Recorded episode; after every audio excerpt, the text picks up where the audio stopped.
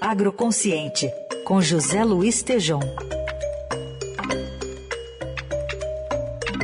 Salve, Tejão, bom dia. Bom dia, Carol. Bom dia, ouvintes.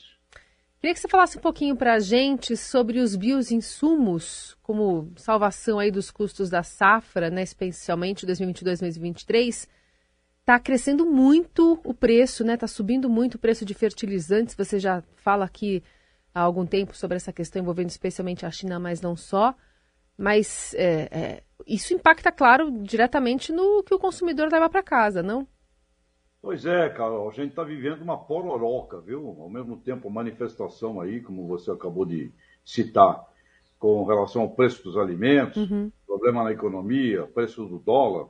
Por outro lado, para os agricultores, eles estão enfrentando uma inflação de custos gigantescas, viu? O problema, problema de, também de, de política internacional, né? A questão envolvendo Bielorrússia, Rússia, Estados Unidos, de onde nós somos muito importadores de, de fertilizantes, porque a agricultura brasileira é dependente de fertilizante e nós é, praticamente dependemos em 85%. E para dar uma ideia aqui para os nossos ouvintes, o potássio, por exemplo, cresceu dos 228%, a ureia 210%, o fósforo 98%. Então nós estamos assistindo um custo para a produção dos alimentos no Brasil estupidamente uh, elevado. E, nesse sentido, a inovação, né? A inovação é a.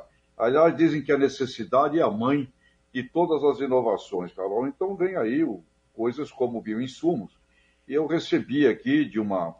da Fazenda Bongart, lá de Rio Verde, um trabalho lá do, do pesquisador Rubens Keller, desenvolvimento, por exemplo, de é, nanofertilizantes, como eles estão chamando, que são praticamente encapsulamentos né, do composto dos fertilizantes, o que leva a oferecer à planta 30% mais de nutrientes e conseguir produtividade de 17% até 50 por, 54% superior. É, agora, temos um problema, viu, Carol? E eu, eu espero que São Pedro, que São Pedro não coloque sua mão do lado negativo, porque se com esses custos, com os problemas que a gente tem de preços, se houver aí, e, é, e é ano de laninha, né? É um ano de laninha no sul do país, se houver um drama com São Pedro, nós vamos ter sérios uh, problemas para enfrentar com relação à produção de alimentos, viu, Carol?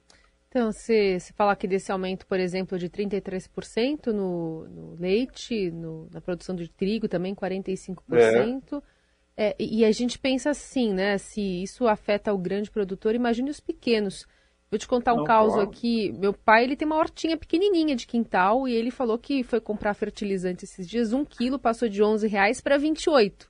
Então, assim, nesse microcosmos, né? Analisando algo que é muito caseiro ali para resolver, é, imagina para um grande produtor ou para um pequeno produtor também que tem uma, uma, uma colheita aí razoável, mas que depende daquilo para viver, né?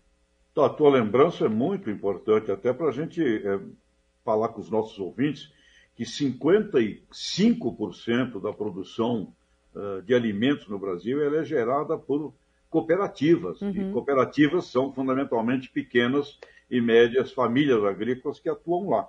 Ainda bem, onde tem cooperativa, uh, Carol, você tem um planejamento estratégico mais bem feito. Né? Ajuda muito o pequeno. Agora, nós temos, e os números são imensos, né? Nós temos praticamente aí, uh, total do, do, dos nossos agricultores, 5 milhões de propriedades, nós temos praticamente 3 milhões de propriedade que vive ausente também do cooperativismo. Então, eu te diria, por um lado, Carol, é um grande drama, por outro lado, é uma oportunidade gigantesca, como bem coloca aqui o editorial do Estadão de hoje, né? Sim. Pelo amor de Deus, por que não um gigantesco investimento no cooperativismo para você incorporar aí 3, 3 eh, milhões de pequeninos agricultores que estão à margem do mercado e à margem também do cooperativismo. Então, chegamos em 2022 com esse clima de tensão, né, Tejão? Muita tensão e o Brasil precisaria, olha, se, se São Pedro ajuda, está indo para uma perspectiva de 290 milhões de toneladas, a do ano passado foi 270, vai praticamente, ok. Hum. Mas o Brasil precisaria muito mais. O Brasil, assim como precisaria de todo esse aspecto de governança em todos os setores para o alimento. Nós teríamos que ter fortemente, já há dois anos, uma política estratégica de investimentos para que a gente multiplicasse por muito mais a oferta de alimentos. E se tivéssemos mais alimento, não só para o abastecimento do mercado interno, que ajudaria muito, mas também nós estaríamos vendendo, vendendo muito mais para o exterior também, porque o mundo está demandante de, de alimentos. Sim. Muito bem, esse é José Luiz Tejon, está de volta conosco aqui na sexta. Obrigada, Tejon. Abraços até sexta.